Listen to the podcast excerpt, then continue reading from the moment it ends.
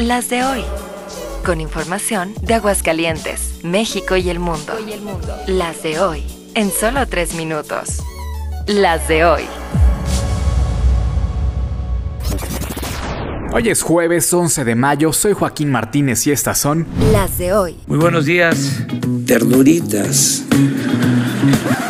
Veolia se amachó y como no se quiere ir promovió un amparo buscando que la entrega-recepción del servicio de agua en la capital de Aguascalientes se haga en sus términos, en un lapso de 5 años, aun cuando el contrato termina en octubre. No le pierden. Bueno, el amparo fue admitido, pero las autoridades confían en que no va a proceder. La audiencia será el 2 de junio. Las de hoy. Respetable público, lucharán a dos de tres caídas sin límite de tiempo. Ya aparece en películas del santo y ahora quién? AMLO contra Loret de Mola.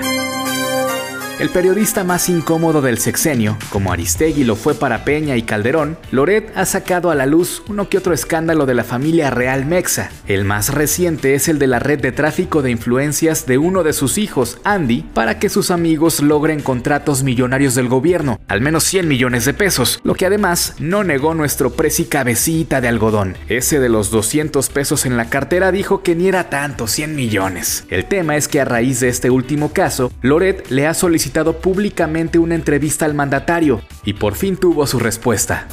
Que yo me voy a dejar entrevistar. No lo quiero ver. Es un ampón. Me reservo el derecho de admisión. O sea, no puedo, o sea, reunirme con bandoleros. Tú querías ser mi bandolero, pero cariño te faltó dinero.